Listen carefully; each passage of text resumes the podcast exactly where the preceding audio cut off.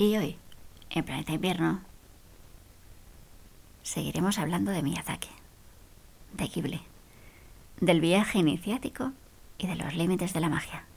No te digo que entres porque estoy enrollada con el punto. Paso total de vosotras. Me aburrís. Bienvenidas a Planeta Invierno, un podcast que dije evoluciona. ¿Ordenó el código rojo? Hice el trabajo que me encargaste. ¡Ordenó el código rojo! Por supuesto que lo hice, joder. Aléjate de ella, puerca. Creado y presentado por Penny Lane BCN. Lilu Dallas Multipase.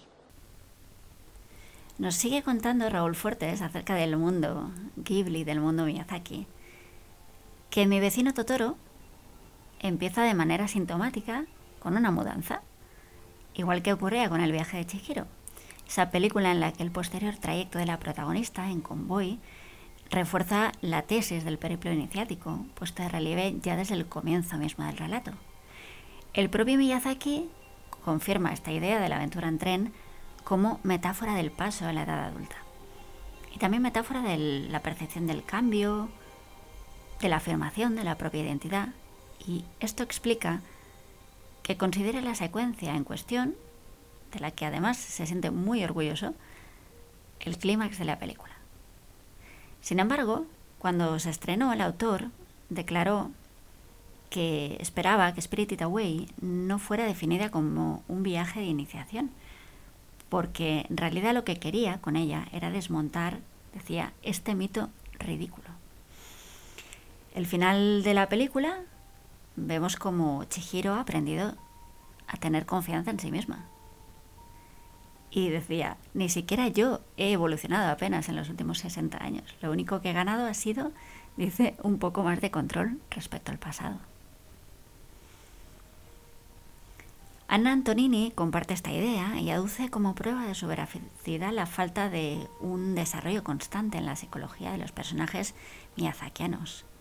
Sin embargo, hemos visto, o lo vimos en la anterior eh, entrega en Planeta Invierno, sobre el tema que os animo a buscar, mm, el caso de Chihiro, Sofía, que aprenden a autoafirmarse, lo que no es poco en el mundo alienante en el que vivimos. Y durante los títulos de crédito de Mayo no Takiubin, literalmente el servicio de correos de la bruja, conocida en Latinoamérica bajo el título de Kiki, entregas a domicilio, salvo en Argentina, donde se la conoce como el delivery de Kiki, o en España como Nikki, la aprendí de bruja. Pues en estos títulos de crédito, Kiki dice a sus padres en una carta, el trabajo también me va bien y siento que he ganado seguridad en mí misma. Hay días en que me vengo abajo, pero me gusta esta ciudad. Un proverbio chino reza así. No puedes evitar que los pájaros de la tristeza vuelen sobre ti, pero sí que aniden en tus cabellos. Hay que preguntarse si hacerlo no es ya un rasgo de maduración personal, Resulta inevitable que en la vida del ser humano haya momentos en los que, bueno, momentos difíciles que te hagan dudar de ti mismo, que te hagan incurrir en errores. Pero lo que sí es cierto es que una vez conquistada la madurez ya no es posible volver al estado anterior, para Vox.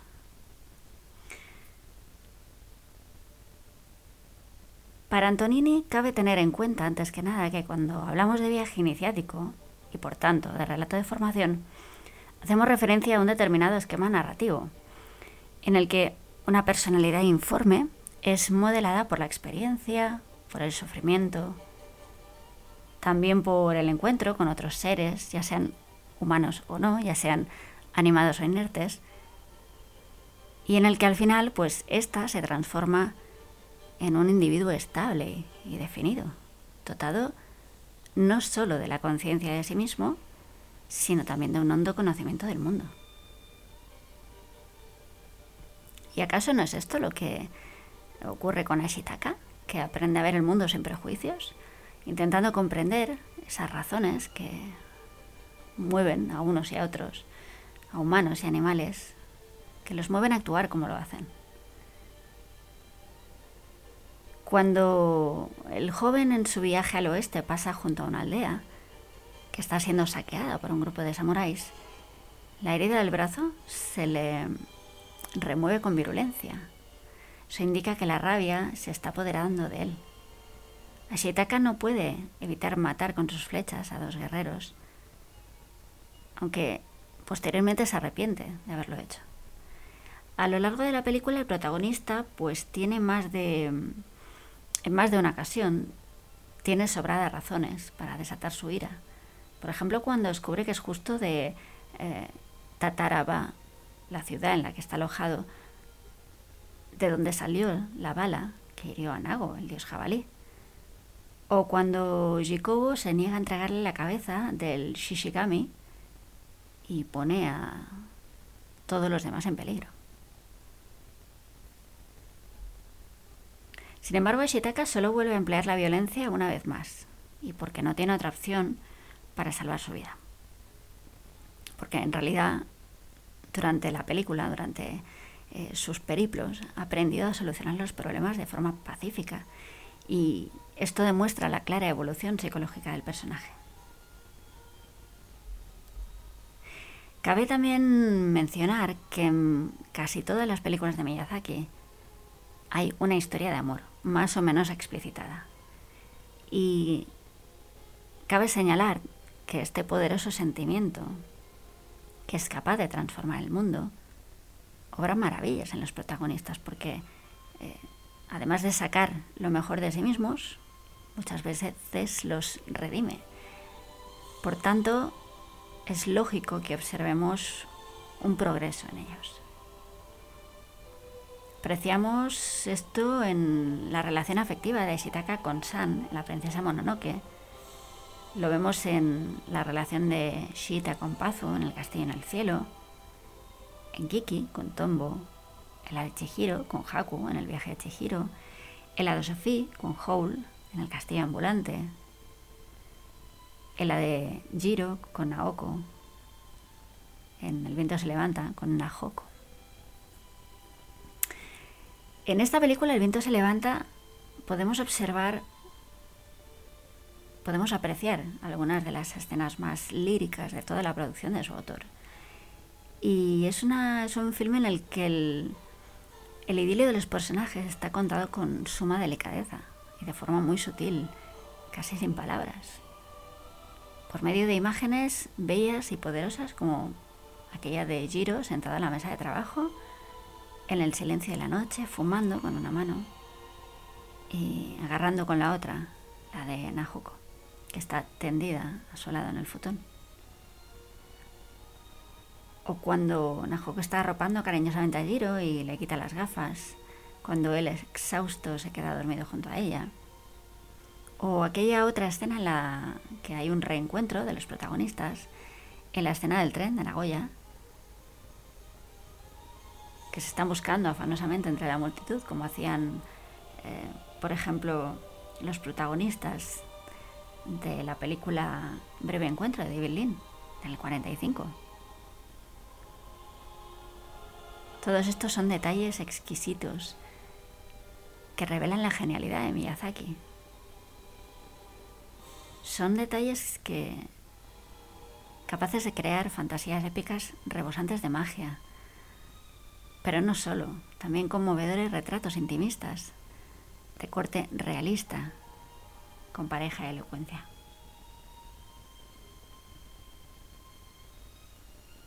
Mención especial, como no, merece la relación amorosa de Marco con Gina y Fio en Porco Rosso. Marco es un expiloto de la aviación italiana que es descreído, que es solitario que se ganan la vida rescatando barcos secuestrados por los piratas aéreos que sobrevuelan el Adriático a finales de la década de 1920.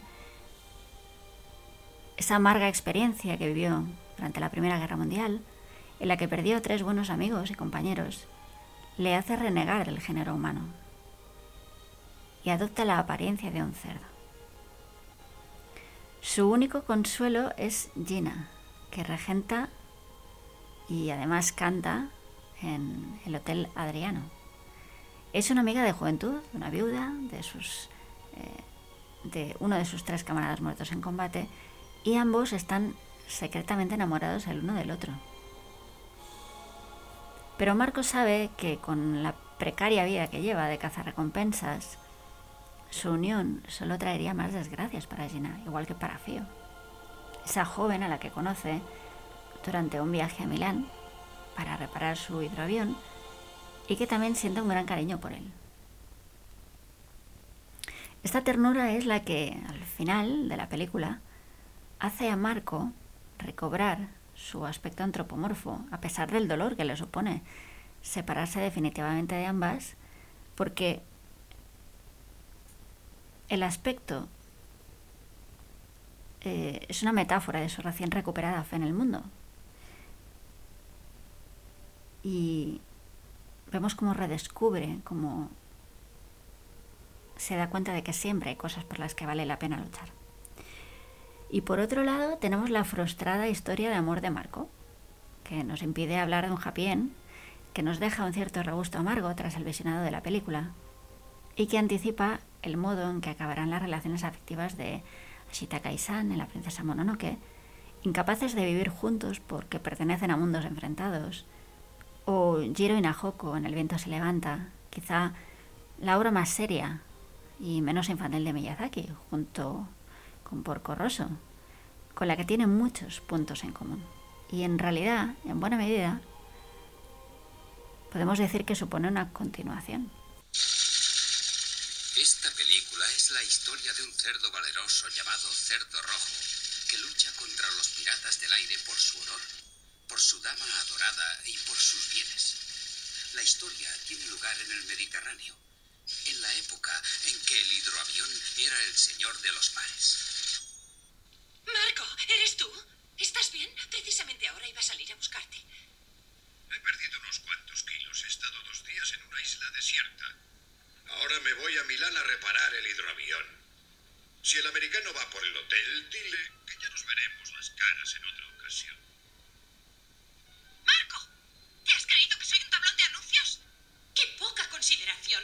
Vosotros, los pilotos de hidroaviación, creéis que las mujeres hemos nacido para estar a vuestro servicio. Marco, me temo que un día harán contigo cerdo asado. Y no quisiera tener que ir a un funeral así. Un cerdo que no vuela solo es un cerdo. El poder del amor es ensalzado aún más, se cabe, en Ponio, en el acantilado.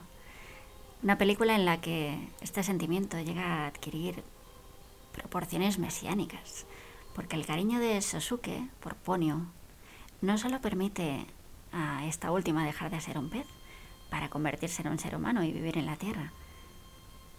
El amor restaura el orden cósmico que la protagonista ha roto, llevada por ese irrefrenable deseo de abandonar el mar para estar junto al niño. Pero volvamos a Antonini, que continúa diciendo que un viaje iniciático es, además, un viaje que a menudo conduce a uno o más países lejanos o sobrenaturales, pero que no tiene como objetivo extraviar al viajero, ni convertirlo en emigrante, ni dejarlo errar eternamente. El viajero debe volver a casa y llevar su experiencia a la comunidad de origen. Y eso es justo lo que le ocurre a Chihiro. Chihiro vuelve con sus padres al mundo real, además de teniendo más confianza en sí misma, como ya decía Miyazaki. Además de eso, siendo también más responsable y más valerosa. Conan, que dejó su isla natal para conocer el mundo y hacer amigos, regresa finalmente a ella, acompañado y mucho más sabio que cuando se fue, por sus experiencias vitales, lo primero, pero también por esos saberes técnicos adquiridos a lo largo del viaje. El cultivo del trigo, por ejemplo, aprendido durante su estancia en High Harbor, la isla de Lana. Y de igual modo, Jiro vuelve a Japón tras su viaje por Europa, imbuido de conocimientos aeronáuticos de accidente, conocimientos que tanto necesita el país y que le permitirán diseñar los aviones que éste demanda. Incluso en las películas en, las que no se muestra el regreso es fácil deducirlo. En El Castillo en el Cielo, cuando abandonan la isla y se despiden de los piratas aéreos Shita y Pazu, se pierden con su cometa en el cielo, arrebolado de la tarde. Suponemos que el lugar a donde se dirigen es a la granja, las montañas que tiene la heroína, esas montañas de Gondoa. Teniendo en cuenta que en una escena anterior el muchacho le había manifestado su deseo de ir a- allí. Así que Shita vuelve a casa llevando consigo, además de este conocimiento que ha adquirido durante su travesía, lleva también el amor, personificado en la figura de Pazo. Negar el retorno del personaje como pretende Antonini, acogiéndose a la posibilidad de que su lugar de origen haya sufrido modificaciones que impidan su reconocimiento, es tan absurdo como negar la vuelta de Odiseo a Ítaca simplemente porque su hogar haya cambiado, cosa por otro lado evidente en los 20 años durante los que ha estado fuera. En su vigésimo tercera edición, la de 2014, el diccionario de la RAE, el DRAE, da la definición siguiente del adjetivo iniciático. Dice, perteneciente o relativo a una experiencia decisiva o a la iniciación en un rito, un culto, una sociedad secreta, etc. Si la vida del ser humano está llena de experiencias decisivas, empezando por el nacimiento y terminando por la muerte, ¿no sería lícito considerar la existencia un gran viaje iniciático en el que continuamente estamos madurando? Desde este punto de vista, también viajes iniciáticos serían las vidas, o quizá retazos de vida, de estos personajes miyazakianos. De esta manera, películas como El castillo en el cielo, eh, la aprendiz de bruja, El viaje de Chihiro, todas ellas se erigen en auténticas parábolas de la búsqueda incesante, ya sea consciente o inconsciente, de un yo individual, pero también colectivo, en el que se pueden rastrear las huellas de la identidad cultural de todo un pueblo. La representación del pasado es constitutiva no solo de la identidad individual, sino también de la identidad colectiva. Y así es como Shita descubre, además de su verdadero nombre, Lushita Toel Ui la puta, que es la legítima reina de una isla flotante, con ese nombre, la puta, todo junto, que, está caracterizada por su equilibrio entre la intervención humana, representada por los estanques y canales de irrigación, por las arquitecturas que componen su castillo, por los robots que lo pueblan, por la naturaleza, que crece exuberante en torno a un gran árbol central. Y este árbol, a modo de árbol de la vida, actúa de eje cósmico y conecta todas las formas de la creación. Y así es como Shita se convierte en depositaria de un importante legado que hay que proteger, el medio natural, con el que tradicionalmente, o al menos hasta finales de la Edad Media, cuando éste empezó a domesticarse y por tanto a someterse, los japoneses han vivido en paz y armonía. Por cierto, la isla Laputa es una isla imaginaria que se describe en Los viajes de Gulliver, de Jonathan Swift. Y es una isla flotante que puede volar. Kiki de Nikki, la aprendiz de bruja, busca su lugar en el mundo, igual que muchos jóvenes nipones, por motivos laborales o de estudio, se ven obligados a dejar sus pequeñas ciudades para trasladarse a grandes urbes, Osaka, Tokio. De ahí que debido a la empatía que provoca el personaje, sea la película favorita de muchos japoneses dentro de esta producción miyazakiana. En cuanto a Chihiro, cuyo nombre ha sido robado por la bruja Yubaba, bucea en su memoria para hallarse a sí misma entre sus recuerdos, para ayudar también a Haku, que como ella ha perdido su verdadera identidad. Su búsqueda simboliza la del ser humano contemporáneo, que en el mundo alienante en el que vive parece haber olvidado sus raíces. Por su parte, Giro, en su afán por alcanzar su sueño de diseñar hermosos aviones, acaba entendiendo, cuando se ve confrontado con las consecuencias del camino que ha elegido, en esa época, convulsa que le ha tocado vivir, que una cosa es el deseo y otra la realidad.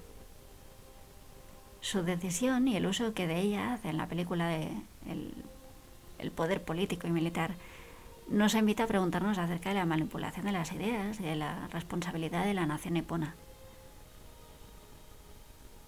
De la responsabilidad también, por extensión, de todos los países involucrados en el conflicto armado que supuso la Segunda Guerra Mundial. En esa búsqueda, que puede asumir muchas formas y tener implicaciones diversas, los personajes se ven enfrentados a reglas que rigen el mundo, incluso el de la fantasía más desbordante. Han de aprender a aceptar las implicaciones, las reglas, la fantasía.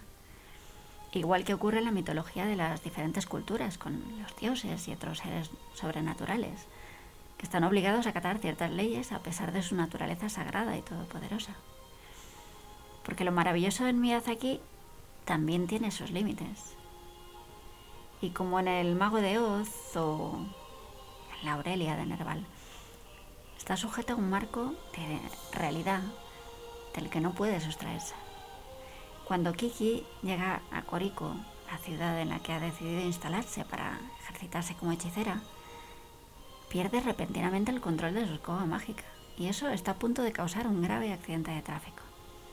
Un guardia, alertado por el jaleo, se presenta ante ella la multa por conducción temeraria.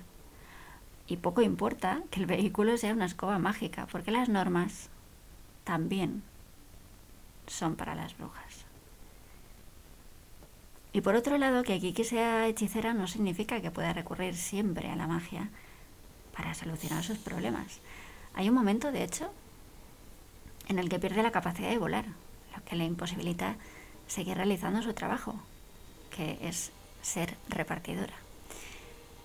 Por tanto, la desaparición de sus poderes coincide con una crisis vital, en la que se juntan las dificultades que supone su nueva vida independiente en otra ciudad, el temor a un futuro incierto, la aparición de un sentimiento hasta entonces desconocido, llamado amor. Una crisis que puede resumirse en una palabra, en definitiva, adolescencia. El estado apático del personaje queda plasmado en, en las palabras que le dije a su gato Gigi. ¿Qué me pasa? Aunque he conseguido hacer amigos, de repente me resultan odiosos. ¿Dónde está la Kiki alegre y abnegada? La niña cree que si desaparece su magia, lo harán también sus cualidades, pero no se da cuenta de que es justo al revés. Ha perdido sus poderes porque ha perdido la fe en sí misma sus preocupaciones le impiden concentrarse y seguir cultivando sus actitudes. La conversación con su amiga Úrsula, que le explica cómo enfrentarse a un impasse creativo o personal, y la situación de peligro en la que se ve envuelto Tombo al final de la película, que requiere la ayuda de la protagonista, hacen a Kiki recuperar la confianza, por tanto su facultad de volar. Así que los poderes mágicos se convierten en una poderosa metáfora de las capacidades personales. Y luego tenemos La maravillosa El Castillo Ambulante, una obra poblada por taumaturgos de diversa índole, y tampoco en esta película es siempre posible el recurso a la magia, por paradójico que resulte. Cuando la bruja del páramo cruza la verja del palacio de Kingsbury, donde ha sido llamada, sus poderes desaparecen se ve obligada a subir a pie esa gigantesca escalinata de acceso, igual que hace Sofía. Es la prueba visible de que la superación personal depende de uno mismo, o de factores externos. Más tarde, Suliman, que es la hechicera del reino, devuelve a la bruja a su aspecto real, que para sorpresa de Sofía es el de una anciana, mucho más decrépita que ella. Así que podemos observar que la magia tampoco puede evitar el inexorable paso del tiempo ni las leyes naturales de la vida. El propio Hole, que recurre a ella para huir de cualquier responsabilidad que le impida actuar libremente, encuentra al fin en Sophie algo por lo que luchar. Lo cual demuestra que no es la brujería, sino el amor, aquello que le da el valor y el coraje necesarios para enfrentarse a las adversidades. Hole. Buenos días a todos. Qué bien que hayas vuelto. Maestro Hole, podemos quedarnos este perro, ¿verdad? La bruja del páramo y el perro de Sullivan sentados a mi mesa. Calcifer, ¿cómo has podido dejarlos entrar en el castillo? Yo no les dejé. Fue Sofía la que estrelló el avión en mis narices. Sabía que era una gran piloto. Parece que tenemos un nuevo miembro en la familia. Hmm. Tú también estás preso de un mal encantamiento. Da la impresión de que en esta familia todos tenemos problemas. ¡Qué hombre tan guapo! Bien, tenemos mucho trabajo que hacer. ¡Nos vamos! ¿A dónde? Muy bien. Estoy harto de estar aquí en medio de ninguna parte. Madame Sullivan nos sigue la pista, así que hay que darse prisa. Me temo que tu encantamiento es demasiado fuerte para este viaje. Tendrás que quedarte aquí.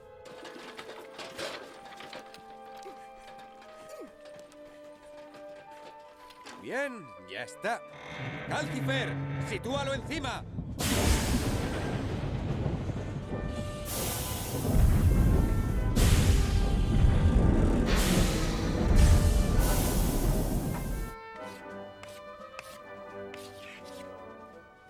Eso es. Ya está listo. Quedaos ahí sentados. Haz el favor de tener cuidado, ¿eh? Adelante.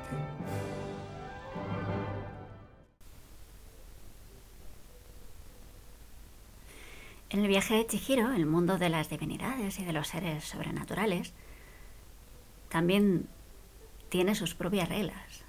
Ni siquiera Yubaba, que es todopoderosa, puede escapar a ellas.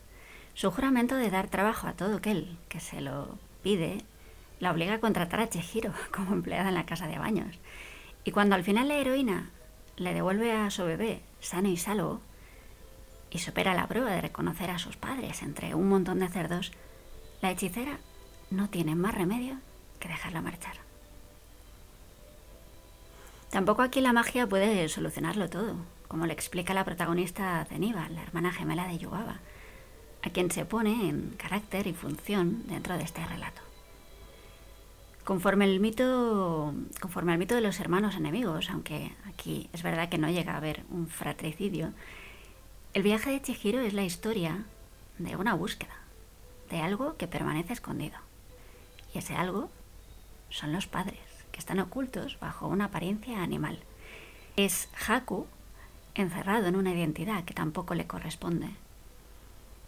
Y en última instancia es también la propia protagonista, raptada y escondida en un mundo de espíritus, de brujas, de dioses. De ahí el kamikakushi, el rapto divino, kamikakushi, del título de la película, con el nombre de Sen.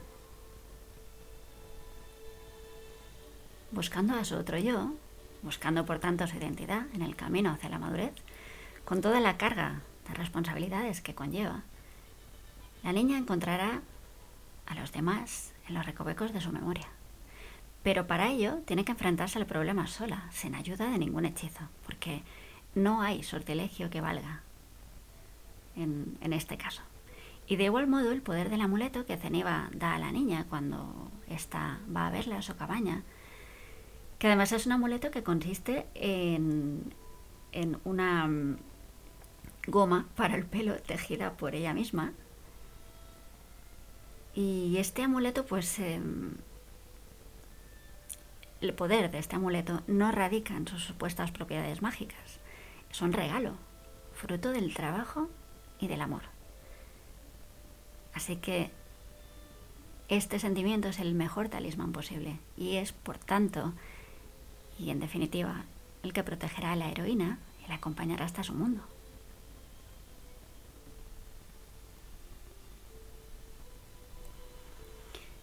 En cuanto a lo sobrenatural, tampoco puede solucionar los conflictos creados por la mano del hombre. Del mismo modo que en el sintoísmo, los ritos de purificación no eximen al ser humano de su responsabilidad por los actos pasados. De ahí que sea justamente Chihiro quien se encarga en la película de lavar al dios del río, que es una divinidad fluvial que a causa de la contaminación se ha convertido en un ser horrible y pestilente. De igual forma, en la princesa Mononoke son manos humanas las que solventan finalmente los problemas que ellas mismas han provocado, como dice Ashitaka a Jikobu, cuando le pide que le entregue la cabeza de Shishigami, degollado por Eboshi. La película nos ofrece el caso quizá más claro de la limitación de la fantasía dentro del género maravilloso, la muerte, que aquí está más presente que ninguna otra obra de Miyazaki. Podríamos pensar que las deidades que intervienen en la historia, que además están modeladas en base a los postulados animistas del sintoísmo, precisamente por esa naturaleza divina que tienen, podríamos pensar que poseen el don de la inmortalidad.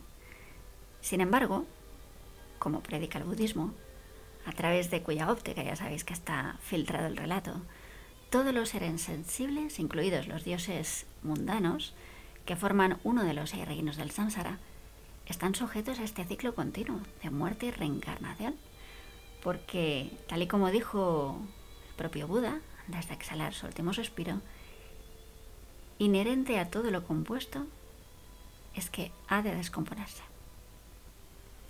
Y esto explica el fin de Nao de Okotomushi y de Moro, así como el de los Kodama, literalmente espíritus de los árboles, tras la decapitación del Shishigami. Por eso cuando San insta a su madre adoptiva que pida ayuda al dios ciervo para curarle la herida mortal infligida por Eboshi, ésta le responde, con, además con un rostro mm, impasible ni insensible, que ya ha vivido suficiente. Sabe que ha llegado su momento y lo acepta con valentía, al contrario que Nao. Él temía morir, como yo ahora. También en mi cuerpo hay una bala humana. Nao huyó, pero yo, en vez de huir, me enfrento a mi muerte. El propio Shishigami, como señala Moro, da la vida, pero también la quita.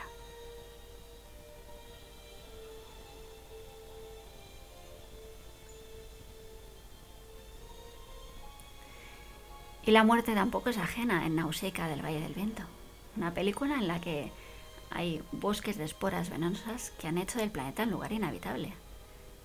Ni a la puta, la isla flotante de la que hemos hablado antes, el castillo en el cielo, en cuya floresta paradisíaca Shita y Pazo descubren, cubiertos de musgo, medio ocultos entre la espesa vegetación, descubren los cadáveres de los robots que han ido cayendo allí a lo largo del tiempo. Ni tan siquiera a los alegres sueños de Giro, en el viento se levanta, en los que poco a poco se infiltra para acabar oscureciendo el brillo de su inocencia.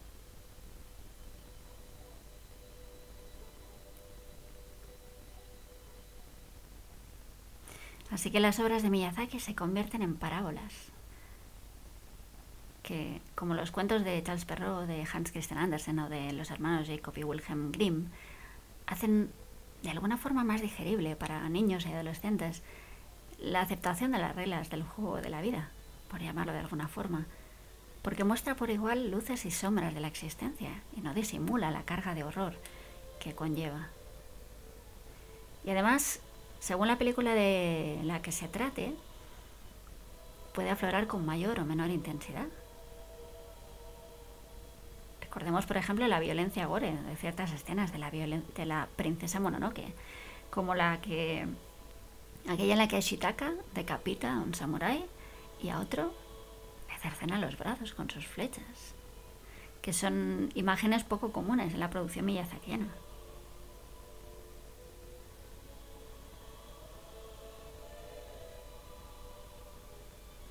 Lo que sí aparece en varios de los trabajos del director es el fantasma de la guerra. Empezando por Conan, el niño del futuro, cuyo punto de partida es la situación de la Tierra prácticamente anegada tras la catombe producida por armas magnéticas. También está presente la amenaza nuclear en Nausicaa del Valle del Viento. Una película que retrata un mundo posapocalíptico en el que los supervivientes tienen que hacer frente al avance de un bosque tóxico habitado por gigantescos insectos mutantes. Y ya sabéis que la isla flotante del Castillo en el Cielo tiene un poder de destrucción inimaginable, porque su interior esconde una maquinaria bélica que es además la responsable de catástrofes de dimensiones míticas, que nos traen a la mente el recuerdo devastador de la bomba atómica. Y que convierten a esta película, así como las otras que hemos mencionado, en un claro exponente de lo que Susan J. Napier ha dado en llamar el modo apocalíptico, que junto al festivo y al elegíaco constituye el sistema ternario en el que, según su opinión, puede clasificarse el anime.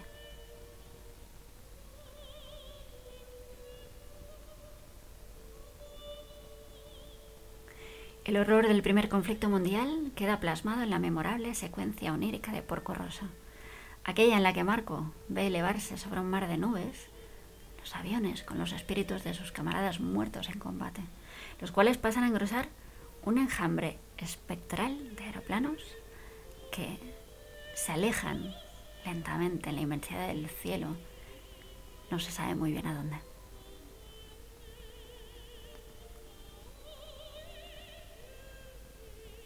La princesa Mononoke con sus enfrentamientos entre el ser humano y la naturaleza y también entre los propios hombres, como vemos en el combate de Tataraba contra los samuráis del daimyo Asano, nos remite a revueltas y desórdenes internos que sufrió Japón durante la época Muromachi, de 1336 al 1573, sobre todo en el último siglo, conocido como el período de los estados combatientes Sengoku Jidai de 1467 a 1573,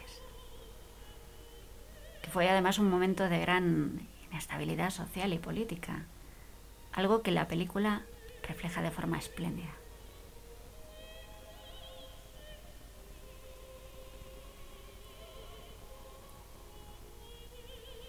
Si os acordáis del castillo ambulante, esa rueda interdimensional gracias a la cual la morada de Hall se teletransporta de un lugar a otro, tiene una sección negra que conduce a un universo de caos y destrucción que se va extendiendo al resto de espacios hasta llegar a la ciudad de Sofía, que es incendiada. La imagen del amenazante acorazado que sobrevuela el prado de los recuerdos del mago al que éste lleva la protagonista se repite si recordáis, en la secuencia inicial del viento se levanta. Esa película en la que la conflagración armada, a pesar de no mostrarse de forma directa, es omnipresente en su primer sueño. Giro aparece planeando con su avión pájaro sobre los verdes paisajes de Gunma, cuando de repente, al levantar la vista, descubre un enorme bombardero que cuelgan obuses y proyectiles de formas monstruosas, manejados por aquellas espantosas sombras eh, parecidas a aquellas que pululaban por los escenarios del castillo ambulante. Ambas escenas poseen una marcada cualidad onírica, que sin embargo no disminuye en absoluto el terror de la guerra, sino que lo, lo acentúa todavía más.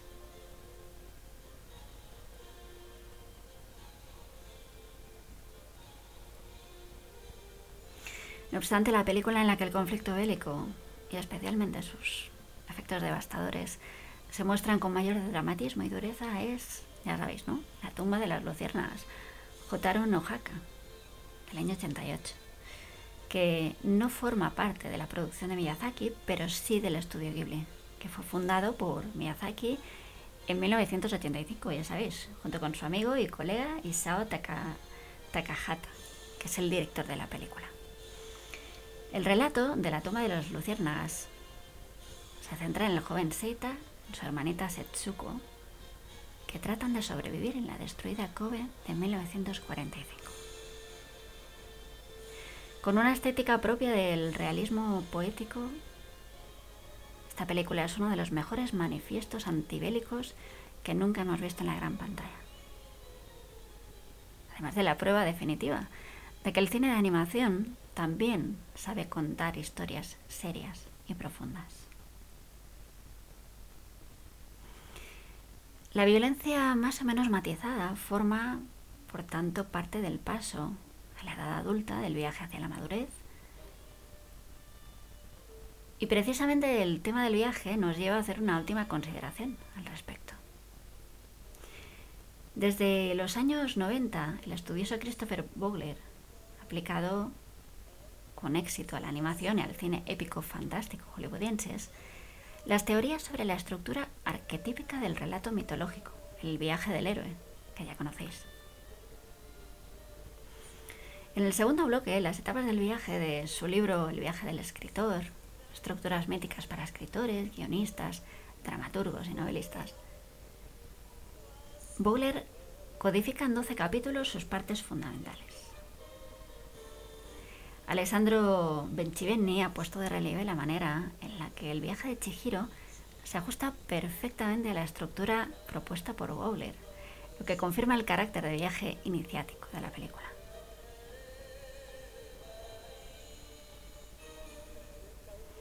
Tendríamos el mundo ordinario, donde el héroe, preocupado incómodo por alguna cosa, es presentado de forma que éste puede identificarse con su situación personal, con este me refiero al público, perdón, se da información sobre el héroe, sobre su pasado, las circunstancias que lo rodean. Se indica también el tipo de polaridad, que es fuente de conflictos en su vida.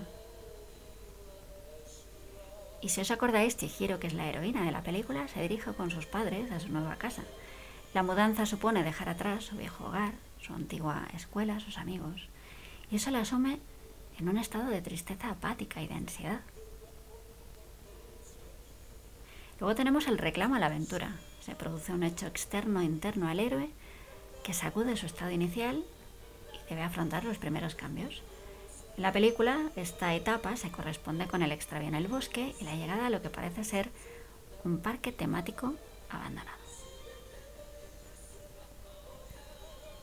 Después tenemos la etapa del rechazo de la llamada. El héroe siente miedo de lo desconocido e intenta alejarse de la aventura, aunque lo consigue por poco tiempo. En el film, Chihiro insiste en volver, pero no logra disuadir a sus padres de la idea de explorar ese extraño recinto. Entramos ya en la etapa del encuentro con el mentor. El héroe halla a alguien que le transmite un tipo de experiencia, algún consejo útil para el viaje. En el caso de Chihiro, es Haku, un joven enigmático que le urge salir de este lugar cuanto antes y que posteriormente, cuando ya la niña eh, está atrapada en este mundo mágico, impide su desaparición y le explica qué tiene que hacer para salvar a sus padres, que están convertidos en cerdos, y la forma de regresar con ellos al mundo ordinario.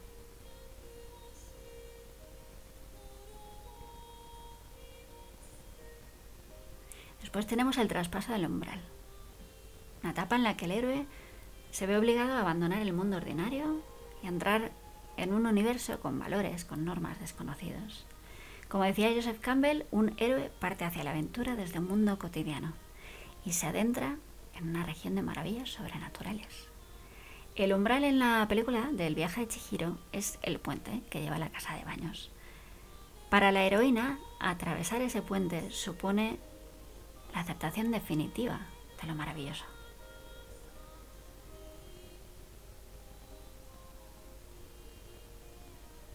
Después pasamos a pruebas, amigos y enemigos.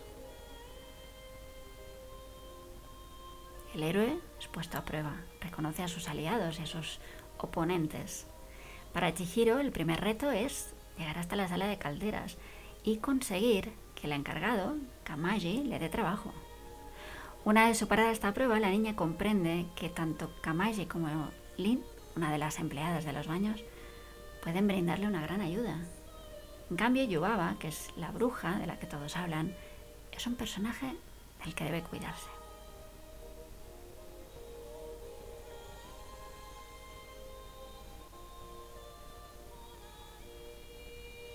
Otra etapa, la entrada a la caverna recóndita, donde, en la cual el héroe accede a un lugar misterioso, a menudo bajo tierra, que se revela como el cuartel general del antagonista. Y es la fase en la que se prepara para el gran reto, en el viaje de Chihiro, el personaje antagonista en principio llevaba la hechicera que dirige el lugar. Como símbolo de su posición preeminente, sus estancias se hallan ubicadas en la parte superior del edificio. Y es allí donde la heroína firma el contrato laboral que le permite trabajar en los baños y donde de forma simbólica muere como Chihiro para renacer como Sen. Pasamos ya a la etapa de la prueba de fuego, en la que el héroe se enfrenta a la muerte o a sus mayores temores. Este momento normalmente llega hacia la mitad de la historia. Sen, en la película, que carece de autoconfianza, se enfrenta, transcurrida media parte de la película, se enfrenta al gran reto de lavar a un dios pestilente, que en realidad resulta ser esa divinidad fluvial, conocida con el simple nombre de dios del río. Y llegamos a la recompensa. El héroe toma posesión del tesoro obtenido tras haber superado la prueba. Puede producirse alguna celebración, pero también está presente el peligro de por si se pierde lo ganado. En el film, el premio que recibe Chihiro Sen es un nigadango, que es una bola de harina de arroz mezclada con hierbas medicinales, que en el futuro se revelará de vital importancia. Además, el dios del río se marcha dejando un rastro de pepitas de oro, algo que alegra mucho a Yubaba, la cual felicita a Sen por su diligencia e invita a una ronda de saque a todos los trabajadores.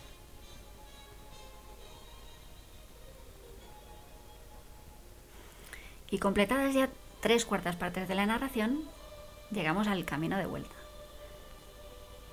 Ahí es cuando el héroe se dispone a rematar su aventura. Es eh, una escena persecutoria que suele marcar a menudo el carácter urgente y arriesgado de la misión.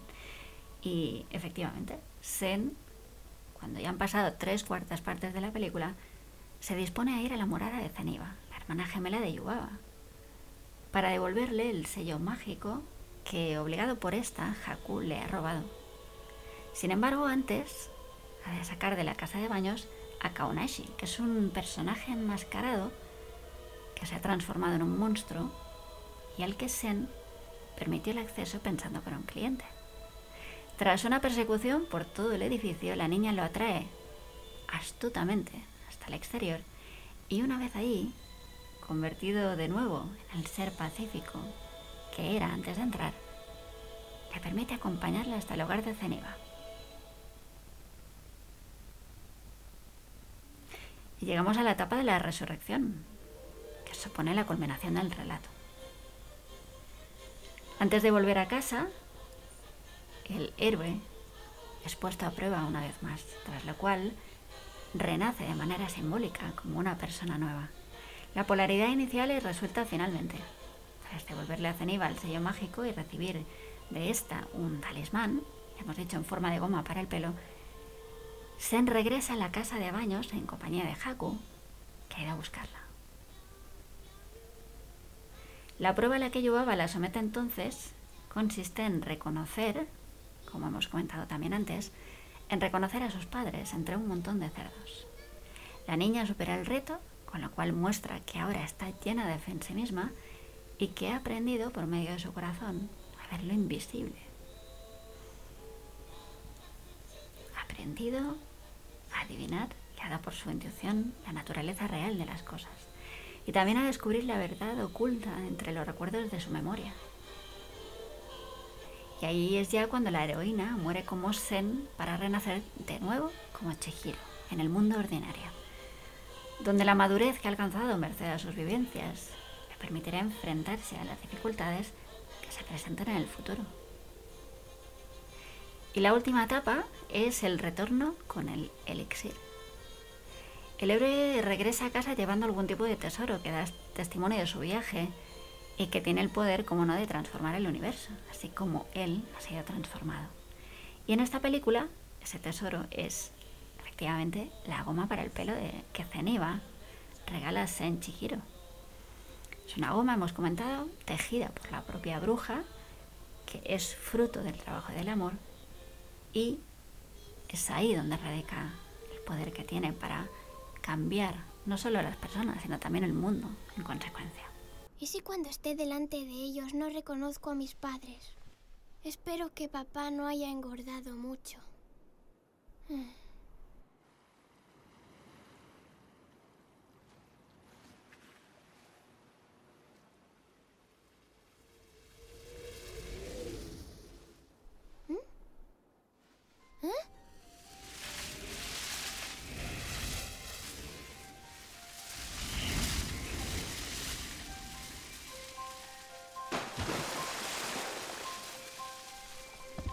Es el dragón que vi antes.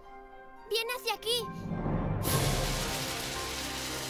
¿Qué es eso? No son pájaros.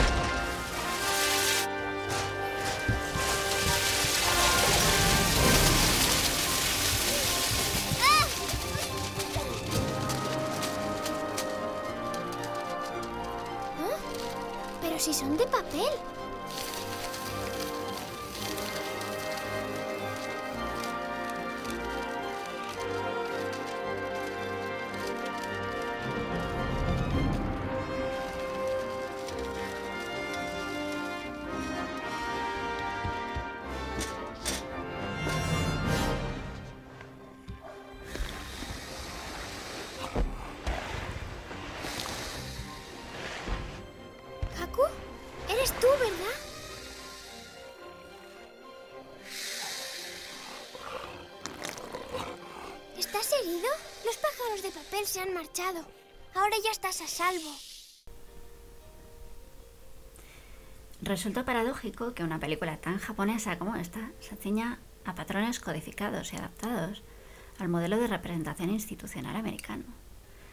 Pero debemos tener en cuenta que es un caso excepcional y que ello se aplica en parte por el hecho de que Vogler lo único que ha hecho ha sido adaptar al cine, por un lado, las teorías literarias del formalismo ruso, en concreto las 31 funciones que Vladimir Y. Prop establece en su morfología del cuento, y por otro las teorías desarrolladas en los años 50 por el experto en mitología comparada e historia de las religiones Joseph Campbell, que en sus trabajos, y muy especialmente en El héroe de las mil caras, en Las máscaras de Dios, mitología primitiva, más que dictar reglas, se remonta a una estructura arquetípica universal para tender un puente entre Oriente y Occidente. Continuará.